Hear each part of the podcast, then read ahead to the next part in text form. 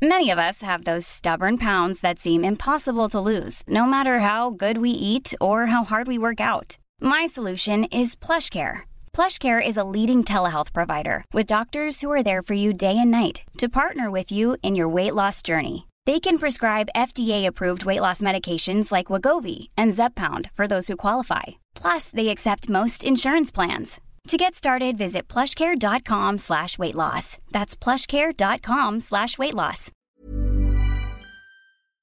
Porque el mundo actual no se entendería sin la economía y los negocios.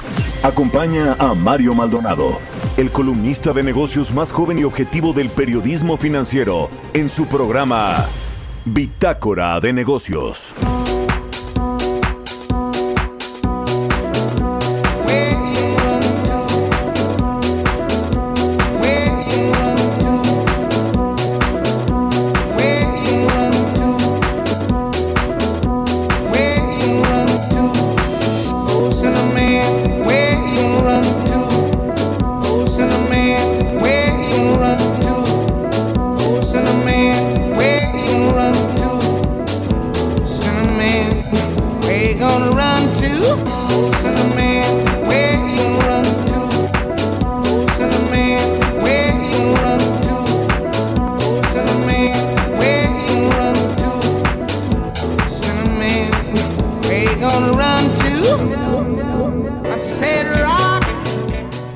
¿Qué tal? ¿Cómo están? Muy buenos días. Bienvenidos a Bitácora de Negocios. Yo soy Mario Maldonado. Me da mucho gusto saludarlos en este miércoles 29 de septiembre del 2021. Se acaba prácticamente el mes patrio ya.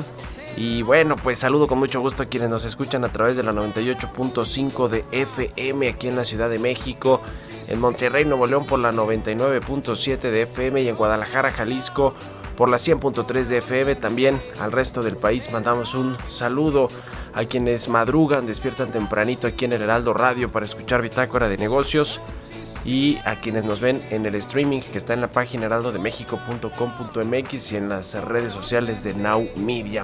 Bueno, son las 6.5 de la mañana y comenzamos Bitácora de Negocios con un poco de música como todos los días. Esta semana estamos escuchando canciones de mi playlist. Me tocó por fin poner algo de música aquí porque Jesús Espinosa, el productor, y eh, pues eh, siempre elige él y pone las temáticas y todo. Y a veces aquí no les gusta a Kike y a el eh, y a otros personas que están aquí acompañándonos tempranito para hacer el programa. Pero bueno, esta se llama Sinner Man. Es como un remix de una canción de Nina Simón y, la, y el remix es con este DJ que se llama Felix the House Cat. Así que, bueno, Man es una de las canciones más famosas de, esta eh, cantante extraordinaria, Nina Simón. Y grabó su versión definitiva de más de 10 minutos en su álbum, en su álbum Pastel Blues de 1965. Y ahora le decía, esta versión es con un DJ y productor de discos estadounidenses que se llama Felix the House Cat para la serie Verve Remixed de Verve Record. Y bueno, no sé, me gusta esta versión, me gusta por supuesto la original de Nina Simón, pero esta, esta versión eh, más de DJ de Spinner Man me gusta, me gusta mucho y vamos a escucharla este miércoles. Le entramos a la información ahora sí. Vamos a platicar con Roberto Aguilar. Como todos los días, los temas financieros más relevantes, aunque los temores globales siguen creciendo, las bolsas toman un respiro.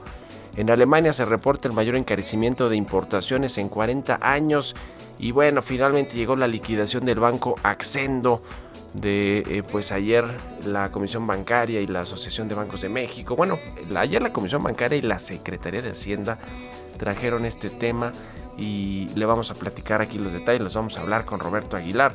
Vamos a hablar también con Carlos Reyes, como todos los miércoles, sobre pues eh, la, la balanza comercial que también tuvimos datos recientemente en este, en este asunto y pues eh, México eh, es el primer exportador y el segundo productor a nivel mundial solo por debajo de China y es el principal socio de Estados Unidos. Vamos a entrar en el tema comercial, que es uno de los que se ha recuperado eh, rápido el tema del comercio exterior mexicano y vamos a hablar de eso con Carlos Reyes. Hablaremos también con José Medina Mor, el presidente de la Coparmex Nacional.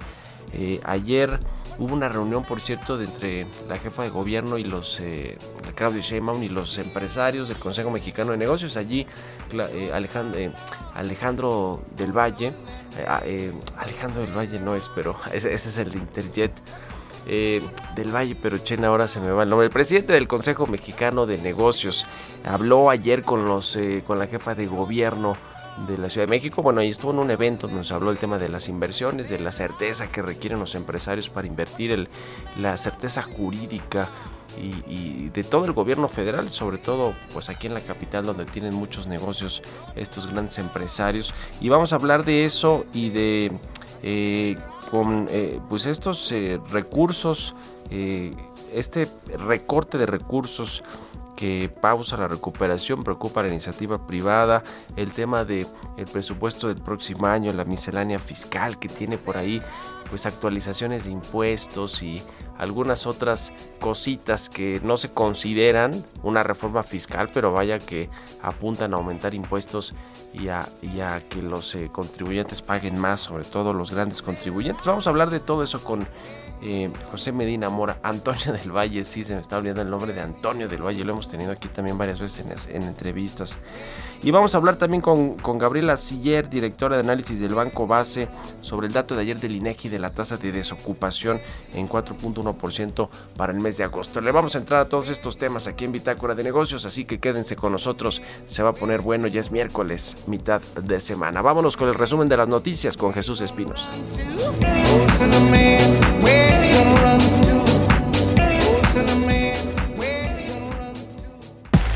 El resumen.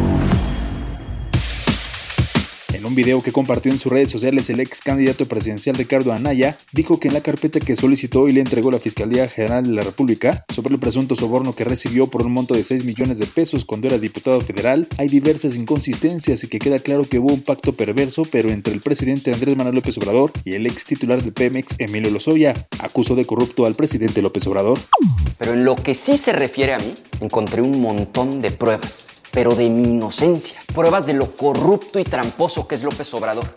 Te va a quedar claro que toda la acusación en mi contra tiene que ver con un pacto perverso entre Lozoya y López Obrador. Y ese sí que es un pacto fuchicaca por donde quiera que lo veas.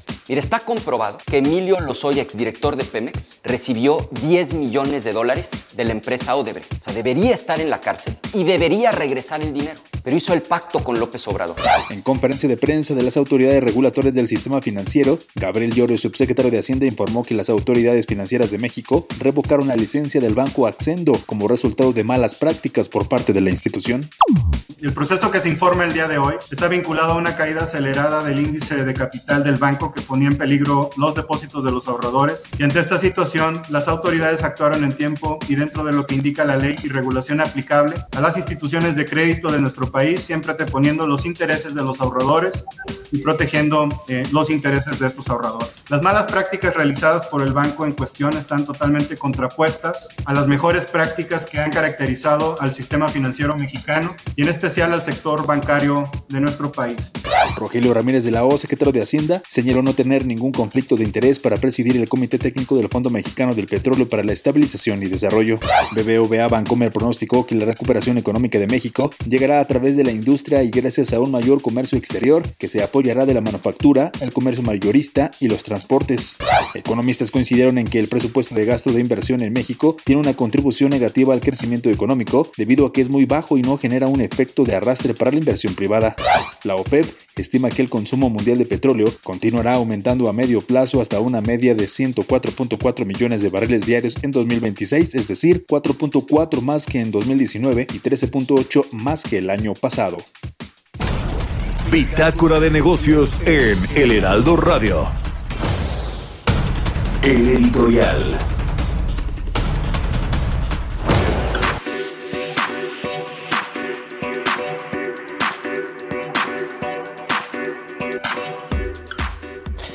Pues finalmente se eh, logró intervenir a este banco Accendo, que era un banco, es un banco pequeño, eh, no es eh, tan representativo, pero suficiente para hacer pues varias operaciones presuntamente fraudulentas por parte de sus dueños. Nosotros se lo adelantamos el 17 de septiembre en la columna del Universal. Había quienes decían que no, que no, que estaban buscando accionistas, capitalizar al banco Accendo, los eh, publirelacionistas de, eh, pues de, los dueños del banco Accendo, que finalmente pues todo salió a la luz. Y ayer, sin más ni más, eh, la Comisión Nacional Bancaria, la Junta de Gobierno de la Comisión aprobó la intervención de este banco Accendo, que bueno, pues su historia es una historia negra básicamente, empezó mal y acabó peor o está acabando peor porque además se lleva entre los pies a pues muchos eh, a casas de bolsa, inversionistas, a ahorradores por supuesto,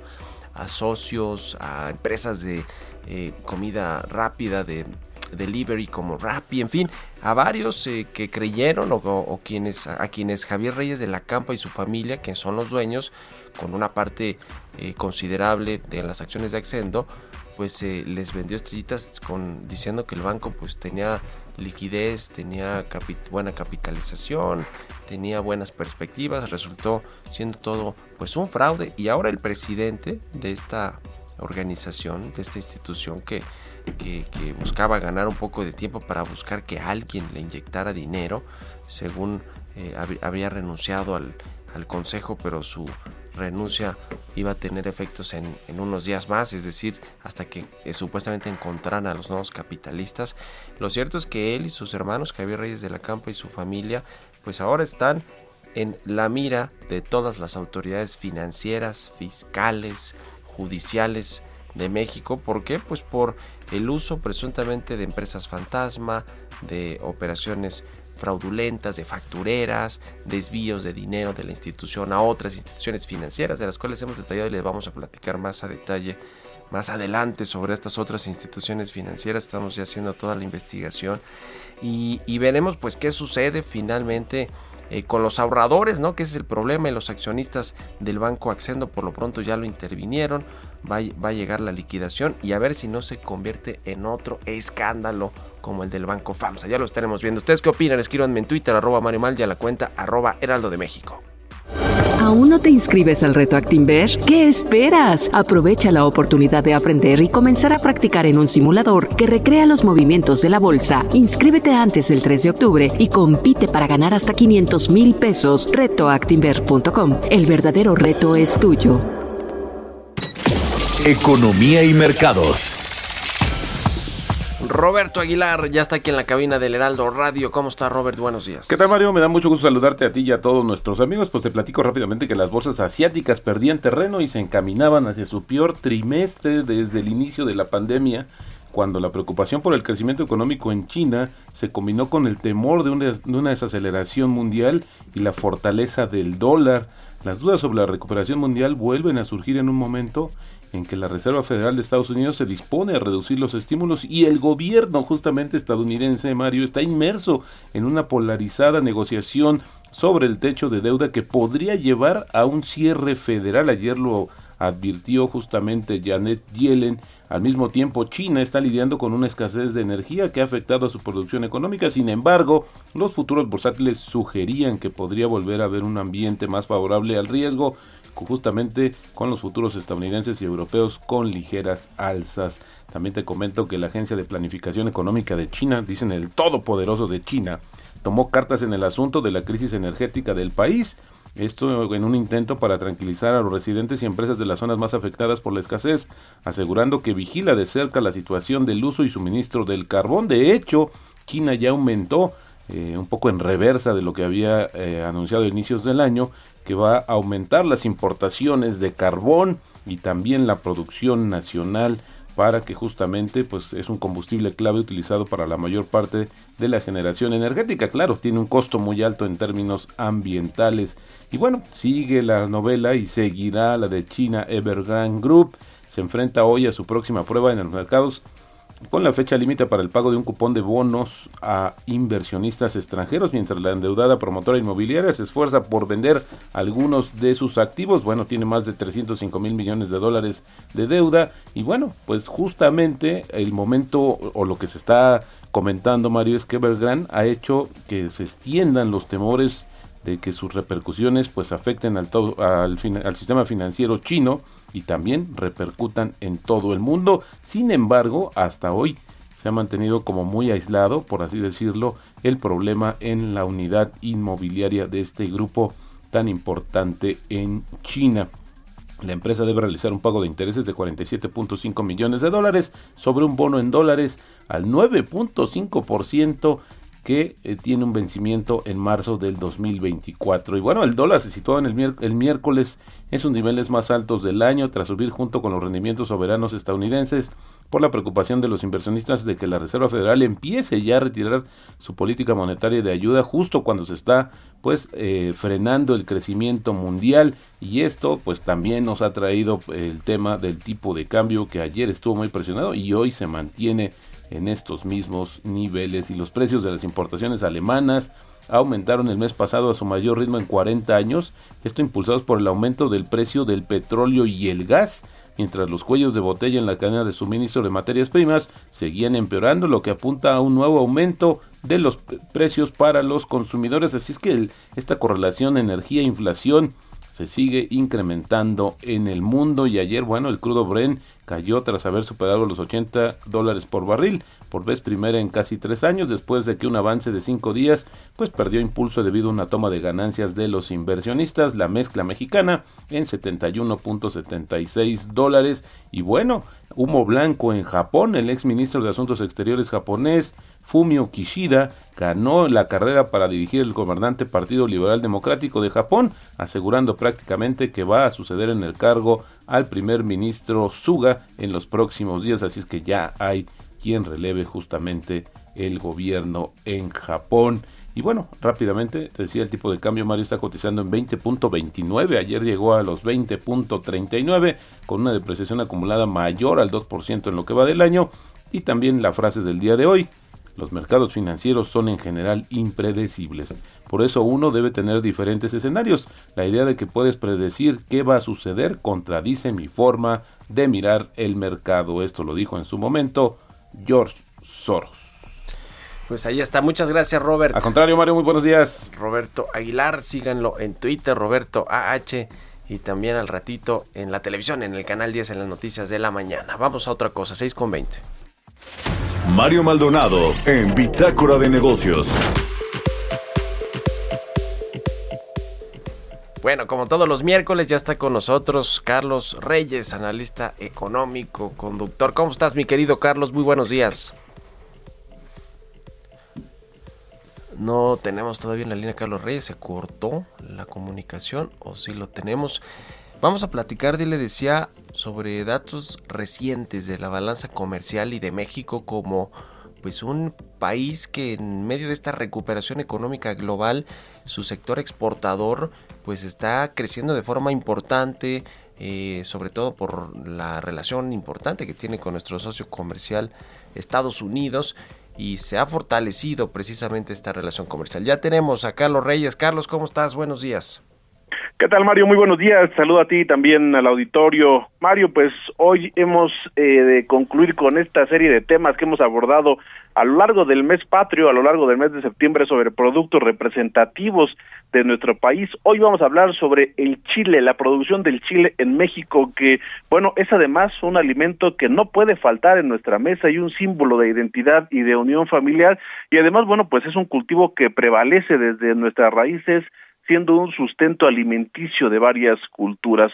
Mario, podemos platicar que el chile es un cultivo que se domesticó hace seis mil años y desde entonces, pues es este elemento que no puede faltar en la gastronomía de nuestro país y contribuye con más del 20% de la producción nacional de hortalizas en el país.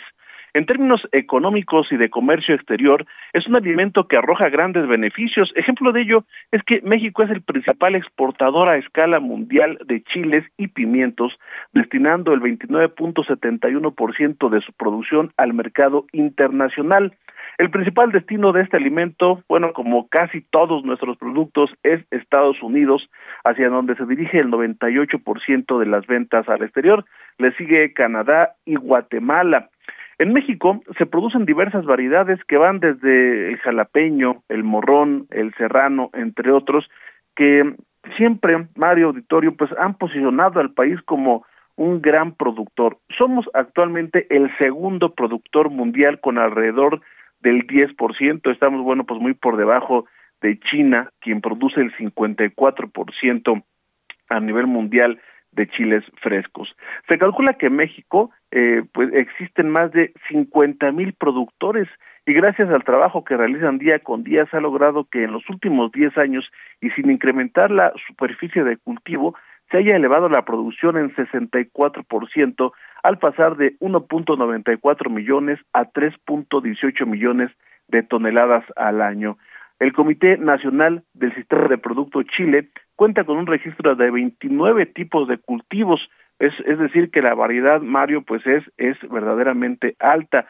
Todos estos contribuyen con el 77.9% del volumen de producción nacional, ubicándose en primer lugar el chile jalapeño que aporta el 31.2%, le sigue el marrón, el poblano y el serrano.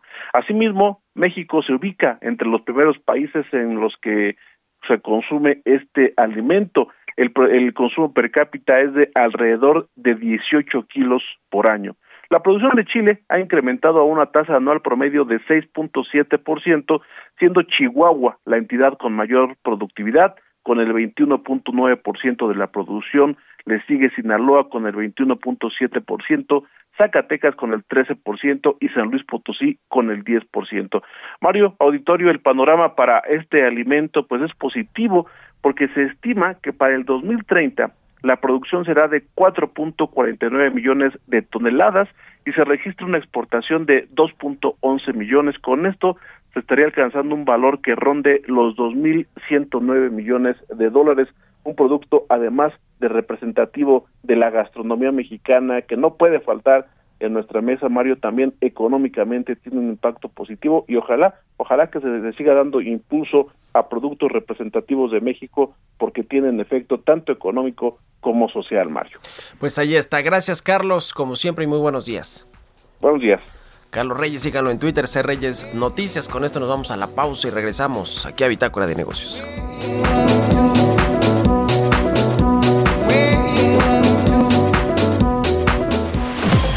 Continuamos en un momento con la información más relevante del mundo financiero en Bitácora de Negocios con Mario Maldonado. Regresamos. Estamos de vuelta en Bitácora de Negocios con Mario Maldonado.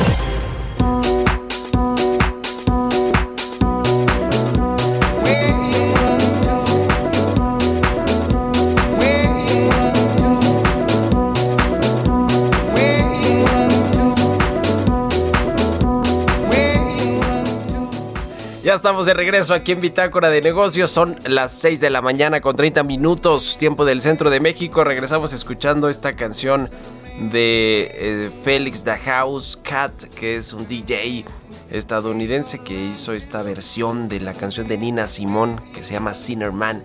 Que por cierto, esta sale, creo, si no me equivoco, en, en esta serie o película, no sé si es en la película o en la serie de Miami Vice, ¿no?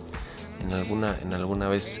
Miami Vice, ¿se acuerdan? Que ya es medio vieja esa serie, ¿no? Ya de, Netflix sepultó todas esas series de televisión. Pero creo que en la película más bien sale esta canción, o sea, se escucha esta canción, esta, esta del DJ Felix the House Cat, que es bueno, pues la de Nina Simón de Sinnerman. Bueno, con esto nos vamos al segundo resumen de noticias con Jesús El Chuy Espinosa.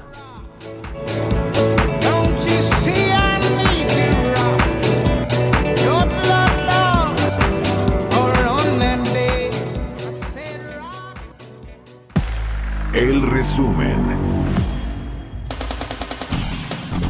La Secretaría de Hacienda anunció el programa de colocación de valores gubernamentales para el cuarto trimestre de 2021. A través de un comunicado precisó que el programa de subastas se enmarca dentro del Plan Anual de Financiamiento, se presenta con estricto apego al paquete económico aprobado por el Congreso de la Unión para el ejercicio fiscal 2021 y es coherente con la Ley General de Deuda Pública.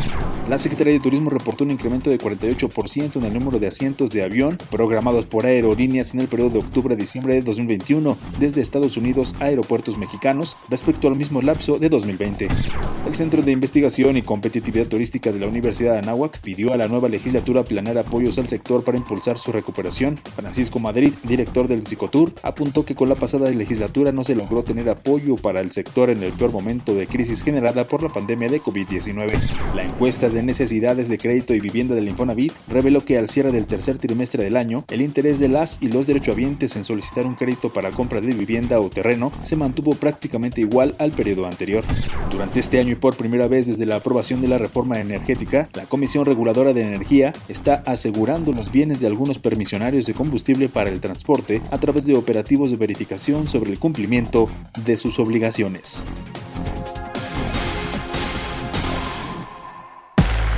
Entrevista.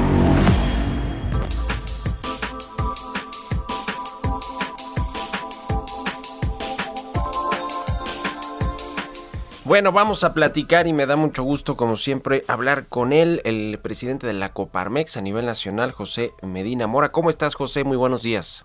Muy buenos días, Mario. Qué gusto saludarte. Igualmente, pues varios temas que queremos platicar contigo. Uno, eh, y, no, y no lo habíamos hecho, me parece, sobre el paquete económico del próximo año que propuso la Secretaría de Hacienda al Congreso mexicano, pero sobre todo lo que tiene que ver con la miscelánea fiscal, más allá de pues algunas cosas que creo que son positivas como este régimen de confianza para eh, pues eh, tratar de llevar a más eh, personas al pago de impuestos, a la formalidad, digámoslo así, a los emprendedores, a los pequeños negocios y muchos que están en el sector informal, pues hay otros cambios al código fiscal que ustedes en la iniciativa privada ya le echaron ojo y además de esto vienen también actualizaciones de impuestos para algunos sectores. Platícanos cómo, cómo están analizando ya pues más a detalle, más a fondo la, el paquete económico y la miscelánea fiscal que propone el gobierno. Justo en el momento que le pasé la estafeta a José Medina Mora, se cortó la comunicación. Eh, eh, pero bueno, le decía que los empresarios ya revisaron a, detalle este tema del, del, la miscelánea fiscal y lo que dicen es que implica por lo menos 200 cambios en el código fiscal y otras leyes que en muchos sentidos pues sí pueden frenar la eh, inversión privada y afectar los negocios de distintos sectores. Eh, la jefa del SAT, Raquel Buenrostro, lo platicamos aquí infinidad de veces, pues traía mucho el tema de la tasa efectiva de ISR que pagan las empresas de distintas industrias. Lo que decía Raquel Buenrostro es que no eh, checa con lo que deben de pagar y les mandaba ciertos avisos ahí, circulares y correos y y comunicados a los empresarios para que actualizaran sus tasas de, efectivas de ISR, sus tasas de ISR y, que sean más o menos del promedio que cree el SAT que deberían pagar o enterar. Y entonces ahí viene el problema y ahora con estos cambios al Código Fiscal ya recuperamos a José Medina Mora. Eh, eh, ¿Cómo ven todos estos ajustes que se hicieron finalmente las letras chiquitas de la miscelánea, José? Sí, bueno, preocupación con varios de las propuestas en la miscelánea fiscal, eh, empezando porque se, eh, se le... Bueno, algo, algo está fallando ahí con la línea telefónica y con el enlace con el presidente de la Coparmex. Vamos a ver si, si lo recuperamos en breve o nos vamos con otra cosa, pero yo le, estaba comentando el tema de Raquel Buenrostro del de eh, asunto de la tasa de ISR, que pues es una forma, junto con lo que se ha, se ha hecho, por cierto, en materia de outsourcing y de combate a la ilegalidad en, la subcontratación laboral, lo cual yo creo que está muy bien. Y, y de ahí pues hay dos empresarios, por ejemplo, grandototes, que usaban estos eh, temas, que ya los dos tienen orden, orden de aprehensión para acabar pronto, ¿no? El, eh, el, empresario de, de Gin Group y, y ahora el de Álvarez Puga, de este despacho fiscal, eh, que pues entre, entre otras cosas buscaba llevarles el outsourcing a los municipios, a los gobiernos estatales, a las empresas, en fin, era todo, todo un asunto, pero todo esto creo que eh, eh, lo que busca más allá de, obviamente no aumentar los impuestos, eh, el IVA, cosas por el, por el estilo que nunca va a pasar en México, por lo menos ningún gobierno se quiere echar ese tiro de hacer una reforma fiscal profunda, estructural realmente, que le cambie la cara a México y que las de, las de generaciones futuras realmente se puedan beneficiar de todos estos cambios estructurales. Lo que vemos son medio eh, eh, cosméticos, ¿no? Cambios cosméticos superficiales y los vemos ahora con este código, con esta miscelánea fiscal 2022 que trae muchos ajustes al código fiscal que ya le decía la Coparmex y otros organismos de la iniciativa privada pues ya le pusieron ojo. Recuperamos a José Medina Mora. José, la tercera en la vencida. A ver si ahora tenemos la comunicación. nos decías. Sí, este, muchas gracias, eh, Mario. en primera instancia nos preocupa que la razón de negocios ahora corresponde al SAT, el determinar si algún gasto, alguna inversión que hace una empresa tiene razón de negocios.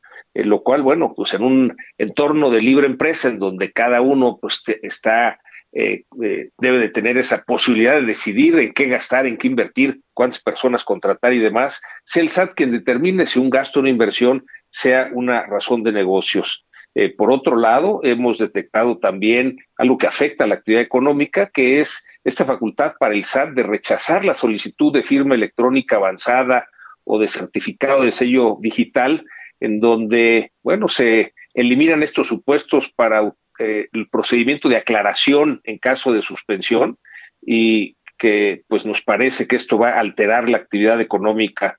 Eh, por otro lado, también llama la atención en cuanto al registro federal de contribuyentes el que se obligue a las personas mayores de edad que se tengan que registrar aun cuando no tengan ingresos.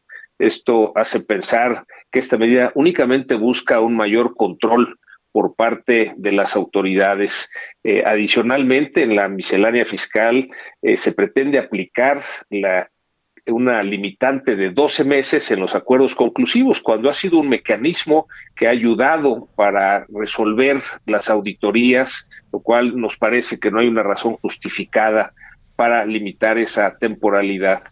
Eh, eh, preocupa mucho también el que se considere como contrabando el transporte de bienes o mercancías eh, sin el CFDI, eh, sin el complemento de la carta porte respectivo. Esto nos parece una medida excesiva. por otro lado, en, en, cuanto a la ley del impuesto de la renta, ya comentabas, Mario, que es positivo este eh, régimen fiscal simplificado de confianza. Consideramos en la Coparmex que esto permitirá que muchas personas y muchos negocios que están en la informalidad puedan tributar de una manera sencilla, basado en flujo de efectivo, ingresos menos egresos. Esto facilitará ampliar la base de los contribuyentes. Eh, por otro lado, eh, también algo que, que preocupa es que eh, por ejemplo, si vas a cargar gasolina, si esa gasolinera no tiene el permiso eh, respectivo, entonces sería no deducible.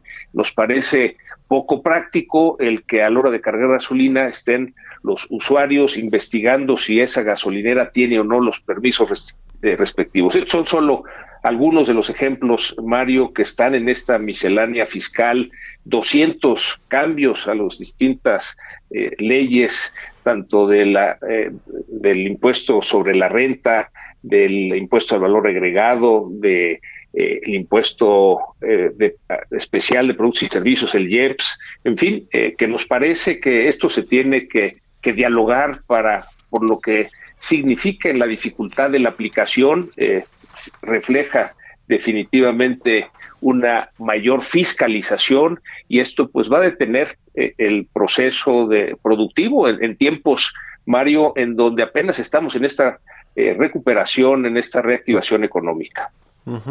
Precisamente sobre la reactivación económica cómo va el, tema de los eh, distintos sectores productivos eh, eh, reactivándose. Creo que todavía el problema está enfocado, está enfocado en los servicios, ¿no? En el mercado doméstico. sin duda hay ya un proceso de reactivación. Mucho de lo que estamos viendo en, en esta reactivación económica, Mario, es un rebote debido a la profundidad de la caída que tuvimos el año pasado. Los estos índices de crecimiento en donde se estima que llegaremos un 6% de crecimiento este año, pues si lo compararan 2020, sino con el 2019 sería todavía una caída de la economía. Realmente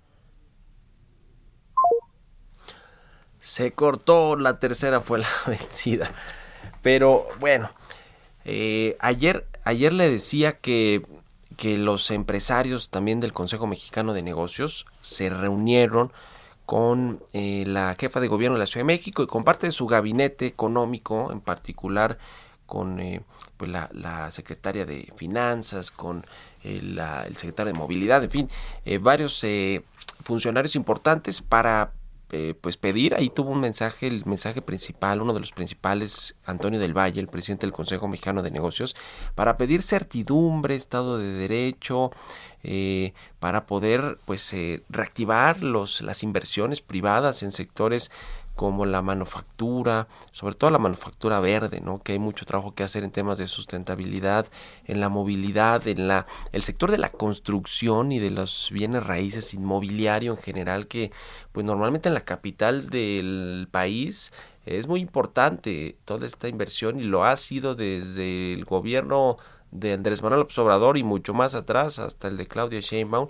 Y ayer pues eh, en una eh, solicitud abierta de el presidente del Consejo Mexicano de Negocios le pide no solo a la jefa de gobierno, sino a la 4T en general, al gobierno federal, al presidente López Obrador, que les dé certeza, certidumbre, Estado de Derecho, respeto a las leyes, a los contratos y a la competencia para que se reactiven todas estas inversiones. Habló incluso pues de todo lo que son estas inversiones en el sector fintech, eh, en los sectores eh, eh, pues de investigación y desarrollo de tecnologías, en fin, todo lo que tiene que ver con el tema económico de inversión, pues ayer se planteó ante la jefa de gobierno y veremos si lo toma a bien, que yo creo que sí, Claudia Sheinbaum va a eh, pues buscarle darles esta certeza a los empresarios para que inviertan y se recupere. Ayer justamente platicaba yo con la secretaria de Finanzas de la Ciudad de México y me decía que eh, pues tienen todavía de este de esta pérdida de empleos formales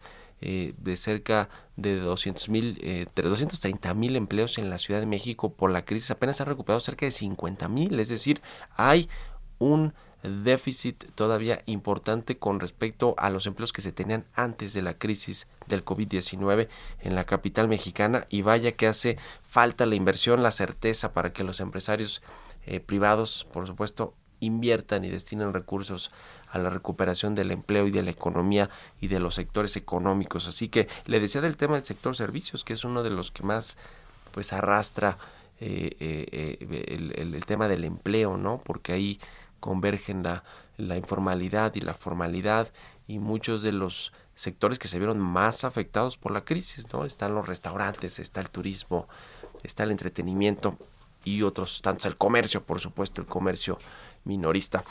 Eh, vamos a, buscar que recuperemos la, comunicación con José Medina Mora en los próximos días. Ahorita ya se nos, se nos fue el, el tiempo y vamos a otra cosa. ¿Aún no te inscribes al reto Actinver? ¿Qué esperas? Aprovecha la oportunidad de aprender y comenzar a practicar en un simulador que recrea los movimientos de la bolsa. Inscríbete antes del 3 de octubre y compite para ganar hasta 500 mil pesos. Retoactinver.com. El verdadero reto es tuyo. Historias empresariales.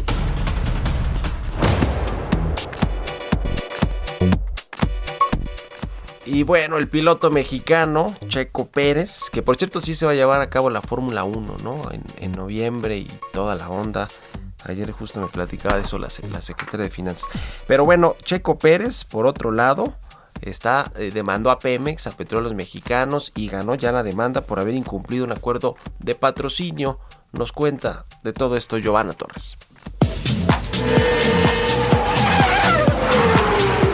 Sergio Michael Pérez Mendoza, nacido en Guadalajara, Jalisco el 26 de enero de 1990 y mejor conocido como Checo Pérez, es un piloto de automovilismo mexicano. Hizo su debut en Fórmula 1 en 2011 con Sauber. En la temporada siguiente logró tres podios y pasó a McLaren para 2013. Después de una temporada en el equipo británico, fue contratado por Force Indian que luego pasó a ser Racing Point. En 2020 logró la primera victoria en su carrera al ganar el Gran Premio de Sakir, convirtiéndose en el segundo mexicano después de Pedro Rodríguez en ganar un Gran Premio. En 2021 se convirtió en el piloto de Red Bull Racing.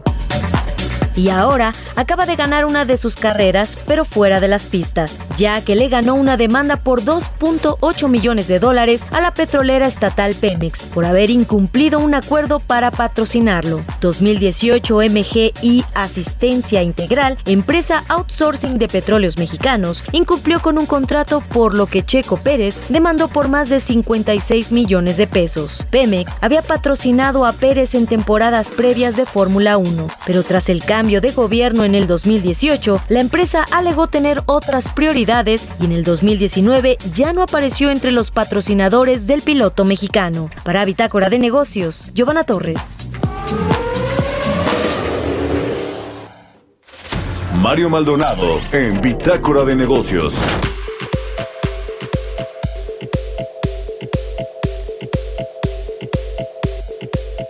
Ayer, ayer le platicamos de esta, eh, de este dato de la, eh, de, la desocupación. Bueno, salió la, encuesta de desocupación y empleo en, en, México, en la ENOE de ocupación y empleo, y al cierre de agosto, pues eh, se tiene una tasa de desempleo menor a la que se tenía en agosto del año pasado, pero sigue siendo importante el nivel de, informalidad que hay, que hay en México y que ha aumentado. Y vamos a platicar de esto con Gabriela Sillel, la directora de análisis del Banco Base. ¿Cómo estás, Gaby? Buenos días. Muy buenos días, Mario. Muchas gracias por tenerme en tu programa. 4.1% la tasa de desocupación para el mes de agosto. Eh, ¿cómo, ¿Cómo le damos lectura a, a este dato, Gaby?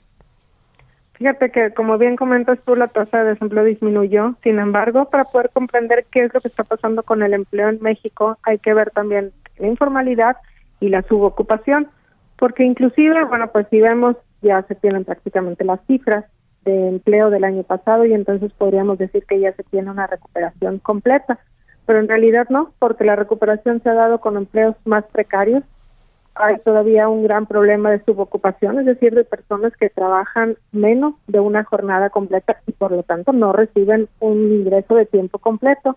Y por otro lado, pues también el 66% de los empleos que se han recuperado han sido en la informalidad. ¿Qué quiere decir esto? Pues que las familias mexicanas han sufrido, ¿no? Finalmente, el recuperar un empleo, pero en la informalidad o en la subocupación, es decir, trabajando menos de tiempo completo, pues afecta a los ingresos. Y lo que estamos viendo inclusive, bueno, pues es como un cambio estructural en el mercado laboral mexicano y puede ser consecuencia de la falta de estímulos fiscales del año pasado por la tremenda caída del PIB y que la economía pues sí se ha empezado a recuperar. Este año pues estima que veremos una tasa de crecimiento entre 5.8 y 6.7%, pero comparada contra la caída de 8.5% del año pasado pues no es más que un efecto rebote y eso es precisamente lo que se está reflejando en el mercado laboral mexicano. Ahora, si lo contrastamos esto contra las cifras del IMSS, porque recordemos también que hace un par de semanas cuando se publican los datos del IMSS y bueno, pues que nunca había habido un agosto tan bueno, como que como que contrasta, ¿no? Como que qué es esto, ¿no? Pues resulta que el IMSS es solamente, o los registrados ante el IMSS es una pequeña parte de todo el, universo que es la encuesta nacional de ocupación y empleo, la ENOE, eh, como le denomina la INEGI, y entonces, bueno, pues los datos del IMSS que se publicaron hace unas semanas, lo que estaban reflejando era la reforma del outsourcing, donde, bueno, pues hubo gente que tuvieron que incorporar y entonces parecía un muy buen dato, ¿no? Pero finalmente lo que estamos viendo es que se incrementa la informalidad, la subocupación sigue siendo todavía un tema y que en general, eh, pues sí hay una recuperación en el mercado laboral mexicano, alrededor del 77%, pero todavía hay alrededor de 4.6 4.6 millones de personas afectadas laboralmente por la pandemia. Y ha aumentado la informalidad, ¿no? Eh, yo eh, revisaba unos datos del IMCO donde nos hablaba de, del cambio importante que ha tenido en aumentos y sobre todo a tasa anual, no mes contra mes, de la informalidad en México, es decir, del trabajo que normalmente es más precario y obviamente pues no paga impuestos y no tiene condiciones de seguridad social. Así es, y entonces, bueno, pues no tiene prestaciones y todo esto termina afectando los ingresos. En México la informalidad es alrededor del 50% de todos los trabajos, lo cual, bueno, pues ya se consideraba bastante alto. Sin embargo, bueno, pues sabemos que durante el gran confinamiento del año pasado se perdieron alrededor de 12.5 millones de empleos. Una buena parte ya se recuperó, pero el 66% se ha recuperado precisamente en la informalidad.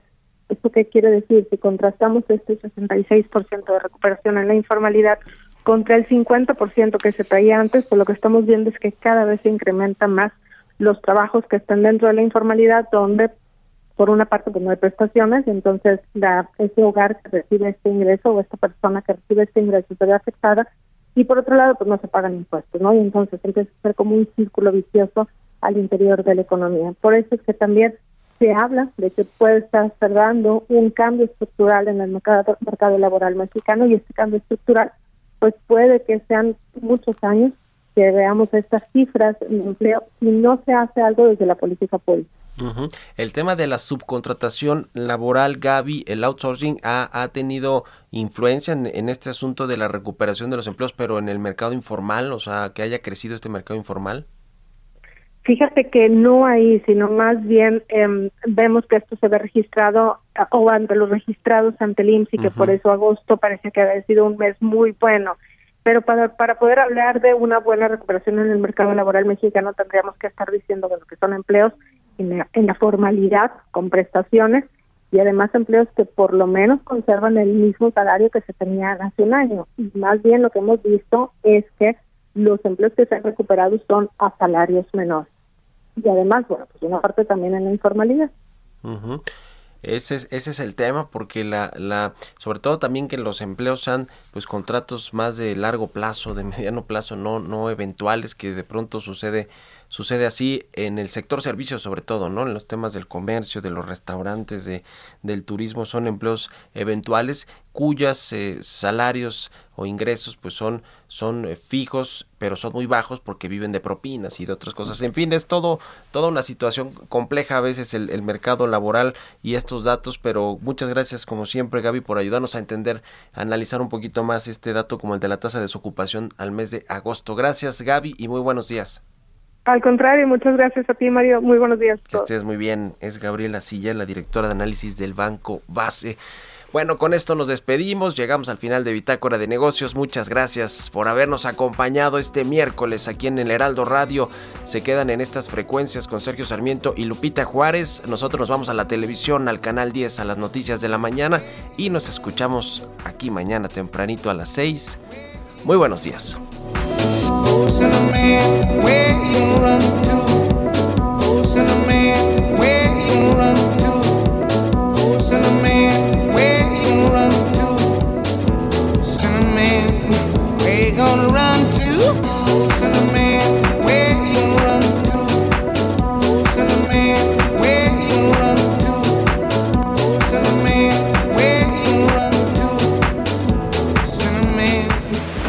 Esto fue Bitácora de Negocios con Mario Maldonado, donde la H suena y ahora también se escucha. Una estación de Heraldo Media Group.